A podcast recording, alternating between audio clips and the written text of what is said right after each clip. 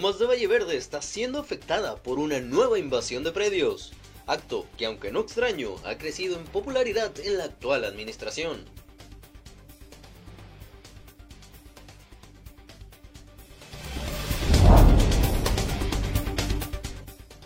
Las autoridades educativas siguen improvisando, pues en este regreso a clases la producción de programas para la vía televisiva no fue realizada con la debida planeación, señaló la diputada Lisbeth Matalozano.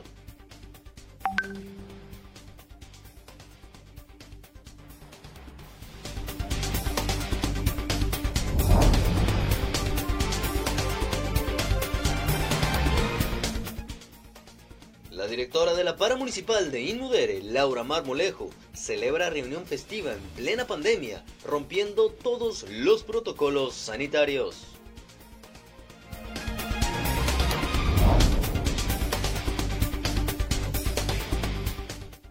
Ya existe fecha de arranque para los trabajos de terminación de libramiento Ensenada y Boulevard Certuche en nuestra ciudad.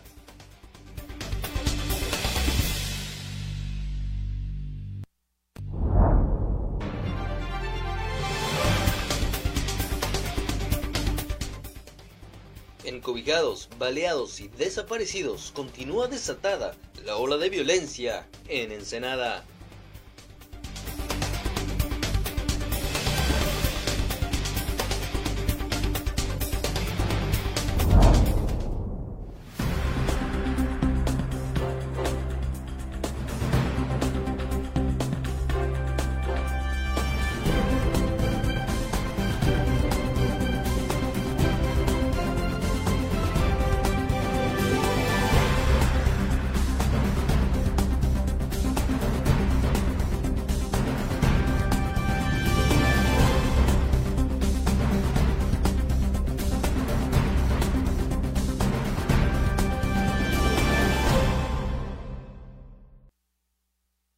Hola, hola, ¿qué tal? Muy, pero muy buenos días y bienvenidos a esto que es Zona Periodística. Mi nombre es David Amos y es un gustazo poder acompañarlos en esta mañana de lunes 31 de agosto de 2020 para arrancar la semana bien, pero bien informados. Este noticiero, por supuesto, es una coproducción del periódico El Vigía y su plataforma digital de Ensenada en La Mira TV. ¿Qué les parece si iniciamos rápidamente con la información? Comenzando, y la verdad es que no con muy buenas noticias, pues Lomas de Valle Verde está siendo afectada por una nueva, así es, una nueva invasión de predios. Acto que aunque no es desconocido ya por nuestra comunidad, la verdad, eh, se ha dicho, hay que decirlo, sí ha crecido. Y está creciendo en popularidad y regularidad en la actual administración. Residentes de Lomas de Valleverde se manifestaron el domingo contra la invasión de distintas familias en una zona destinada para área verde, donde ya se encuentran viviendas de madera y vialidades de tierra. Carla Samano, vecina, dijo que desde hace unos meses distintas personas desconocidas se introdujeron al parecer de manera ilegal en un predio que no está destinado para construir casas habitación.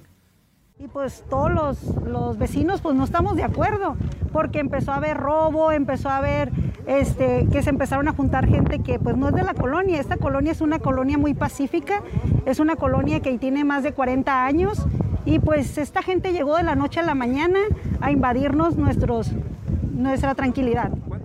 Los quejosos realizaron su manifestación en distintos sitios, la primera por la mañana frente a la casa del presidente municipal, la segunda por la tarde sobre las calles Diagonal Norte y Las Palmeras de Lomas de Valle Verde en la zona de conflicto. Rubén Bez Velasco, secretario general del ayuntamiento, dijo haberse comprometido con los vecinos a que el Departamento de Administración Urbana revise este lunes la situación legal del predio que denuncian los inconformes. Comentan que tan solo han transcurrido algunas semanas y han estado dándose cuenta evidentemente cómo se están levantando estas viviendas aquí en esta zona, que sin duda pues nosotros estamos percatándonos que es una zona aparente de riesgo, pero nosotros estaremos actuando conforme a la normatividad municipal. El área en conflicto se localiza en la parte superior de la ladera del Cerro de Lomas de Valle Verde, cuya zona inferior está frente al área de segundas del fraccionamiento Valle Verde. Para Zona Periodística, César Córdoba. Hasta incendios provocados ya está sufriendo esta colonia por aquel lado. Pero bueno, en otra información, rescata la Marina a dos pescadores. Así es porque algunos, con pandemia o no, siguen arriesgando sus vidas para salvar las nuestras.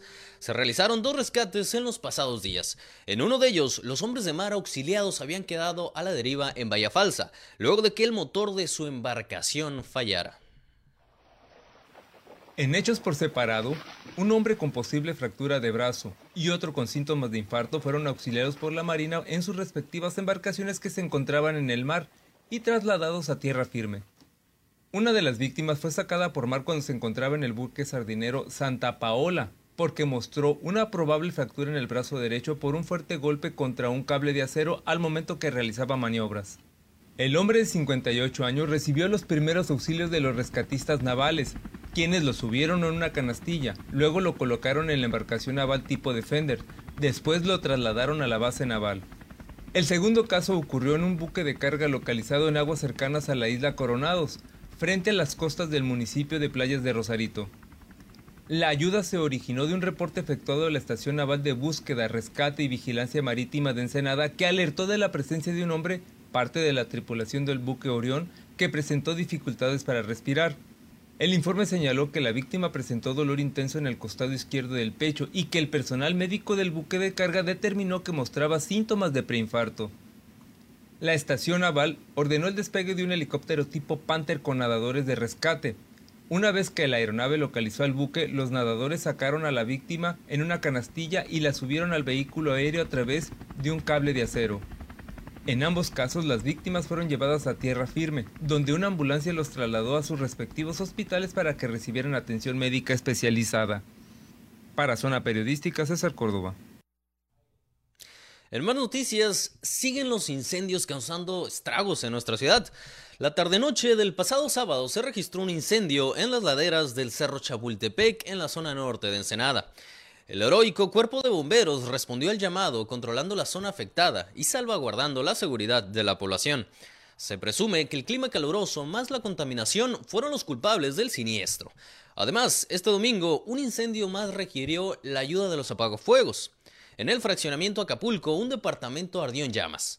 Está claro que si hay héroes son los bomberos, pues por más que sean muchas las administraciones municipales que no se acuerden de ellos, ellos siguen sin olvidarnos. Y en otras noticias, continúa desatada la ola de homicidios. Este fin de semana fue localizado en Los Encinos el cuerpo de una persona calcinada y encobijada en el arroyo del cañón de Doña Petra. Matan a tiros a dos hombres más, carbonizado y envuelto en una cobija. Así es, fue localizado la tarde del viernes un hombre sin vida y sumó a las víctimas asesinadas a balazos el día anterior en distintos sitios de la ciudad. El cuerpo de sexo masculino estaba carbonizado, envuelto en una cobija y abandonado sobre un sendero de tierra del arroyo a unos 100 metros de distancia de los condominios del citado fraccionamiento.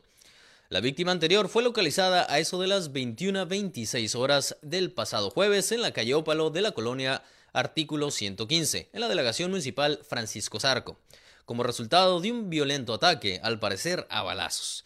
En, la escena del crimen, la policía localizó a una víctima de sexo masculino que no respondía el llamado, así como una mujer de 27 años con lesiones producidas, al parecer, por impactos de bala. De la información obtenida por zona periodística sobre el ataque registrado en Francisco Zarco, se supo que la mujer lesionada a tiros estaba embarazada y su producto tenía siete meses de gestación. Por la herida sufrida a la altura del abdomen de la mujer, provocó esto la pérdida del feto en gestación estando en el hospital, mientras que ella se encuentra en estado de salud crítico. Con mensajes relacionados presuntamente, digo, más, más violencia, por supuesto, en nuestra ciudad, con la muerte del Chatarras, Hablando ya del narcotráfico, el sábado fueron retiradas dos narcomantas de distintos sitios de la ciudad y a distintas horas. Uno de los lienzos fue retirado alrededor de las 7 horas del puente vehicular que se encuentra en el nodo vial CICC-UABC, en el área de San Marino, por supuesto, por elementos de la Policía Municipal y el Ejército Mexicano. Bueno, como ven, nueva administración, nuevo fiscal, nuevo director de seguridad pública y mismos tristes homicidios. Continuamos con una pausa publicitaria y no se despeguen que regresamos con toda, pero toda la información del actual ciclo escolar.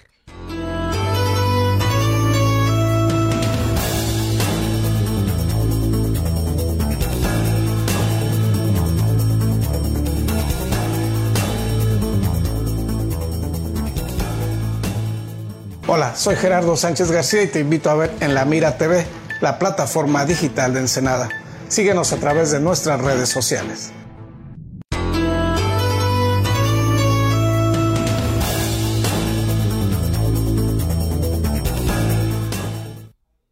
Gracias por continuar con nosotros y en otros temas destinan 60 millones de pesos para libramiento.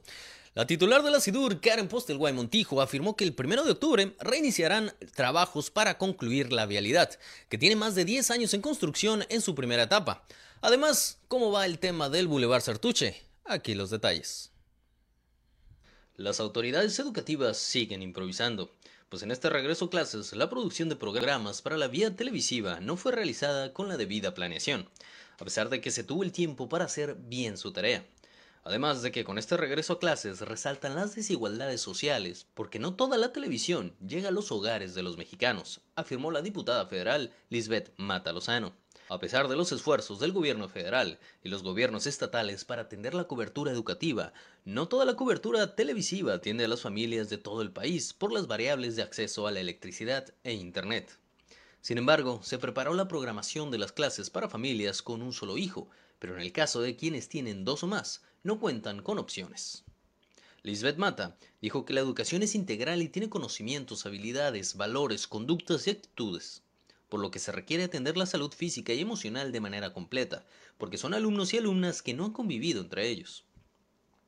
Asimismo, dijo el ciclo anterior no se evaluó, y aunque se anunció que la evaluación será trimestral, todavía falta mucho que afinar ante la carencia de herramientas tecnológicas dentro de los hogares de los mexicanos. En este sentido, explicó la legisladora panista, estaremos vigilantes en la transparencia del gasto. Se debe tener una mejor atención en el rubro educativo, tal como lo es en materia de seguridad, salud y empleo.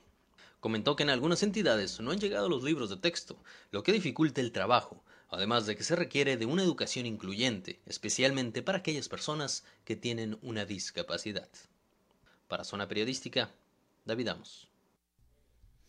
Bueno, ahí el tema de la improvisación escolar, de este ciclo escolar actual, la verdad es que hay muchísima gente que la está sufriendo, le está batallando, no solamente los maestros, también, eh, por supuesto, los niños, los jóvenes que quieren acercarse, hay muchos jóvenes trabajadores que realmente quieren prepararse y la verdad es que el gobierno no se las está dejando fáciles. Pero bueno, ahora sí, a continuación nos vamos a ir con todo el tema del libramiento, que vaya que ya es hora de que lo terminen por fin, y por supuesto el Boulevard Certuche, que a todos los ensenadenses que sufrimos, sufrimos y bastante del tráfico, pues vaya que nos beneficia. A partir del 1 de octubre iniciarán los trabajos para terminar el libramiento en Senada con una inversión de 60 millones de pesos. Así lo dijo la titular de la Secretaría de Infraestructura, Desarrollo Urbano y Reordinación Territorial, Karen Postelguay Montijo. Esta obra, que lleva más de 10 años en construcción, requiere, en esta primera etapa, la construcción de 2 kilómetros para conectar la carretera Ensenada-Ojos Negros y lograr la reducción de tiempo. Entonces, ¿qué logramos con ellos? Que atendieran eh, la falta de recurso de 65 millones de pesos. Inician la obra el primero de octubre para para terminarla, el, aquí está, la siguiente, por favor. Esta es la, descripción, son 60 millones de pesos, empiezan el primero de octubre y terminan el 31 de diciembre. Entonces, antes de que termine este año, logramos la gestión para terminar el tan ambicionado libramiento que tiene más de 10 años en construcción. Postelguay Montijo comentó que también el 1 de octubre iniciará la obra física del Boulevard Sartuche, en el cual se han invertido 26 millones de pesos en el derecho de vía y 20 millones de pesos adicionales en la obra. Eh, como les decía, eh, invertimos 26 millones en el derecho de vía, 20 millones adicionales en la obra. ¿Y qué se ha hecho hasta el momento? Eh, son obras enterradas que ustedes ahorita todavía no lo van a notar. Hemos hecho los preliminares que son levantamientos topográficos, el despalme, y hemos empezado, eh, que es este, este tramito, ¿verdad? Eh, se empieza el primero de octubre la obra física del... De, se van a ver movimiento el, primero de octubre. Sobre el famoso tramo de la muerte, que por muchos años ha sido un via crucis para la comunidad ensenadense, Karen Pustelwhite anunció que ya se cuenta con el registro en Hacienda Federal para hacer esta inversión importante. Eh, el estudio costo-beneficio para la modernización del Chapultepec Maneadero. Esto ya tiene registro en Hacienda Federal para hacer esta inversión importante, por eso se tienen que hacer estos estudios. Para Zona Periodística, David Amos. En este mismo tema, aprueba la Universidad Autónoma de Baja California donación de predio.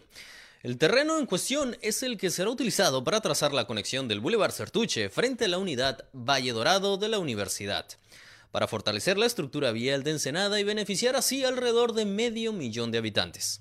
El Consejo Universitario de la Universidad Autónoma de Baja California, UABC, aprobó la donación de un terreno que corresponde a la unidad Valle Dorado del campus Ensenada. Informó que la Secretaría de Infraestructura, Desarrollo y Reordenamiento Territorial, SIDURT, solicitó el inmueble para realizar el proyecto estratégico Conexión del Boulevard Certuche Norte-Sur, con el que se beneficiará los 500.000 habitantes, un promedio de 500.000 habitantes, incluyendo usuarios de la universidad, pues se mejorarán las condiciones de acceso, fluidez y va a salvaguardar y por supuesto la conectividad con el entorno urbano. El rector de la UABC añadió que la SIDURT se comprometió a ejercer una infraestructura de calidad que brinde seguridad y protección a los ciudadanos y a la comunidad universitaria de dicha unidad académica.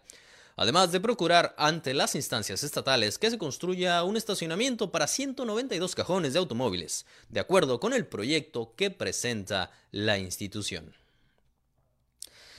Y en otros temas, para regresar al tema escolar que vaya que nos atañe, eh, el regreso a clases demuestra muchísima improvisación, pero también está demostrando eh, realmente las desigualdades que existen en nuestro país. Mire usted esta historia. Una profesora de Sabinas Hidalgo, Nuevo León, quien emitió una petición a través de redes sociales, se volvió viral, pues pidió que la Secretaría de Educación Pública cancele, así es, así como lo escuchan, que cancele el ciclo escolar 2020-2021 hasta que las clases puedan realizarse de forma presencial. Una maestra de Sabinas Hidalgo, Nuevo León, pidió a la SEP cancelar el ciclo escolar de manera virtual hasta poder regresar al modo presencial. Esto porque muchos de sus alumnos no cuentan con acceso a Internet, además de que sus padres se ven obligados a usar lo poco que ganan en recargas telefónicas para poder enviar sus tareas. Es muy duro cargar con todo el trabajo, el cual hago con mucho gusto, pero cargar con la situación en la que viven mis alumnos es demasiado. Veo cómo hacen el esfuerzo en estos días. Están animados, pero me parte el corazón leerlos. Escribió la profesora Laura Marisol Camacho Sagastegui. Con ello se refiere a los ejemplos que también ofreció. Maestra, me voy a quedar sin datos. Cuando pueda poner una recarga, le mando las tareas. Maestra, fui a hacer unos trabajitos y con lo que gané puse una recarga. Por eso no había podido contestar. Maestra, trabajo esta tarde. Disculpe la hora, pero acabamos de terminar. Y como esos, muchos más.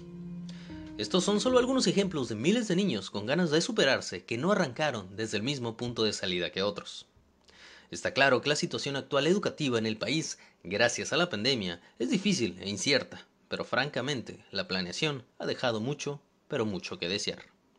Para Zona Periodística, David Amos. Y a continuación nos vamos directamente a una pausa publicitaria, pero no se despeguen que regresamos con mucha, pero mucha más información.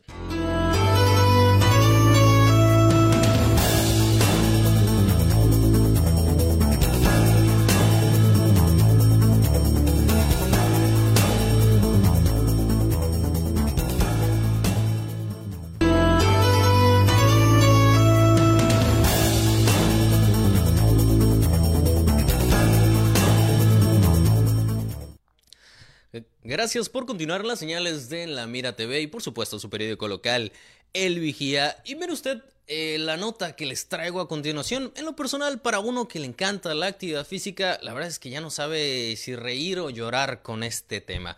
Porque parece ser que los servidores públicos de nuestra ciudad advierten, prohíben, sugieren y recomiendan todos los protocolos sanitarios, obviamente, ¿no? A seguir en la grave pandemia en la que estamos inmersos actualmente. Pero por su parte, la verdad es que muchas veces no predican con el ejemplo. En esta ocasión, la titular del Instituto del Deporte y Recreación de Ensenada, Inmudere, Laura Marmolejo, celebró su cumpleaños, así es, su cumpleaños dentro de las instalaciones de la para municipal. Después de que se revelaran unas fotografías de una reunión celebrada por la directora de Inmudere, Laura Marmolejo Toscano, en plena pandemia, la titular declaró que fue un evento sorpresa para celebrar su cumpleaños que no utilizaba cubreboca pues estaba comiendo y no se percató de haber sido fotografiada. La directora, quien le ha indicado en diferentes ocasiones a los ciudadanos y deportistas de este municipio que eviten reuniones con gran cantidad de personas, al igual que sigan los protocolos de salud por el COVID-19, no cumplió con los mismos y le dio poca importancia al tema. Marmolejo Toscano, quien llegó al cargo de la mano del alcalde de Ensenada, Armando Ayala Robles, luce acompañado en la foto por al menos una veintena de personas, incluido un menor de edad y Andrea Benítez, futura trabajadora de la paramunicipal, que hace unas semanas dio positivo por COVID-19, la mayoría de los asistentes sin utilizar cubrebocas y la sana distancia. Laura Marmolejo señaló que la comida se realizó en las instalaciones del Deportivo Sullivan, en un receso de su jornada laboral durante un promedio de 45 minutos, y al finalizar continuaron trabajando. Esta situación ha generado molestia en una parte de la comunidad ensenadense por señalar que pide seguir las normas, que no permite utilizar campos deportivos para la realización de actividad física o deportes como el fútbol, el fútbol americano o el básquetbol, pero ella misma no predicó con el ejemplo como funcionaria pública al reunirse con varias personas en las instalaciones deportivas durante el semáforo rojo de la actual emergencia sanitaria por el COVID-19. Para Zona Periodística, David Amos. Y bueno, ¿cómo sigue el tema sanitario en nuestra entidad? Esta es la situación del COVID-19 en Baja California de acuerdo al reporte de la Secretaría Estatal de Salud en las primeras horas de este lunes 31 de agosto de 2020. En el estado se tiene un reporte de 16.836 personas contagiadas y registradas a lo largo de los cinco meses de la pandemia y 3.127 los fallecimientos a causa del COVID-19. El desglose por municipalidades es el siguiente. En Mexicali son 8.373 registros de contagios y 1.433 los decesos por la pandemia. En Tijuana se tiene un registro de 5.207 contagios y 1.269 el número de decesos. En Tecate el reporte es de 427 casos y 97 fallecimientos. En Playas de Rosarito son 270 los registros de contagios y 16 las muertes. Aquí, en nuestra ciudad, en Ensenada, son 2.559 las personas contagiadas registradas y el número de muertes es de 309. Esto de acuerdo al reporte de la Secretaría Estatal de Salud. En otras noticias, eh, registra y retira seguridad pública a más, así es, así como lo escuchen, inclusive en pandemia, a más de 100 personas desarrollando los famosos arrancones. En seguimiento a las acciones emprendidas para la atención de la contingencia COVID-19, personal de la Dirección de Seguridad Pública Municipal retiró más de un centenar de personas de espacios eh, públicos en los que fueron sorprendidas socializando y practicando carreras de autos clandestinas, un tema que ha sido recurrente ya en los últimos meses. Eh, está claro, se realizan los domingos, eh, no tiene vuelta de hoja. El jefe de la corporación local, Adrián Ortiz Ortiz, recordó que estas acciones se ejecutan en seguimiento a una instrucción del alcalde Armando Ayala Robles para la contención de la pandemia, ya que los contagios continúan a la alza. Precisó que el domingo 30 de agosto se recibieron reportes en los que se indicaba que en el nuevo libramiento de Ensenada, miren, justo lo que les estábamos hablando, eh, sí, ese mismo que tiene muchísimos años sin poder terminarse, eh, en el cual había por ahí de 50 vehículos estacionados y alrededor de 100 personas, un centenar de personas socializando en la zona. En otros temas, en el, en el, tema deportivo, por supuesto, dan carpetazo al caso Aguayo. ¿De qué le estamos hablando? Bueno, eh, el Atlético Ensenada, que se ha visto inmerso en muchísimas polémicas en los últimos meses, el director deportivo de este equipo, Atlético Ensenada, José Juan Hernández, indicó que no hicieron nada incorrecto en el tema del futbolista paraguayo. La polémica suscitada entre el futbolista paraguayo Blas Aguayo y el Atlético Ensenada ya es historia para el director deportivo del club. José Juan Hernández, quien indicó que no se hizo algo malo contra el jugador, pero su salida se debió a que no contaba con un buen nivel. Hernández reconoció que se gastó 21.700 pesos para traer a Guayo, quien no entró en los planes del entrenador Carlos Torres. Pero ahora él piensa en demandar al equipo de la Liga de Balompié mexicano, por lo que el directivo sentenció que tienen documentos que muestran lo que se invirtió en él. Y esto dijo, es ahondar en algo que la verdad ya lo dejamos atrás y ya le dimos carpetazo. Ya si el chico quiere hacer algo legal, bueno, ya nuestro departamento jurídico sabrá llevar todo esto. La realidad es que el chico no contaba con el nivel necesario para representar al club. El futbolista paraguayo Blas Aguayo publicó una denuncia pública para compartir su experiencia al ser despedido del Atlético Ensenada Fútbol Club, en donde se pueden leer todas las injusticias que vivió en su corta experiencia en el equipo ensenadense. Y bueno, ahí la nota deportiva, la verdad es que este equipo todavía ni arranca, apenas está en pretemporada y ya los están demandando. Con esto damos por terminado su noticiero. De verdad, de verdad, muchas gracias por su atención. Por mi parte, me despido y les deseo que tengan un excelente inicio de semana. Recuerden que seguimos en semáforo rojo, tomen sus precauciones, hagamos más actividad física, alimentémonos mejor y les deseo mucho, pero mucho éxito. Hasta la próxima.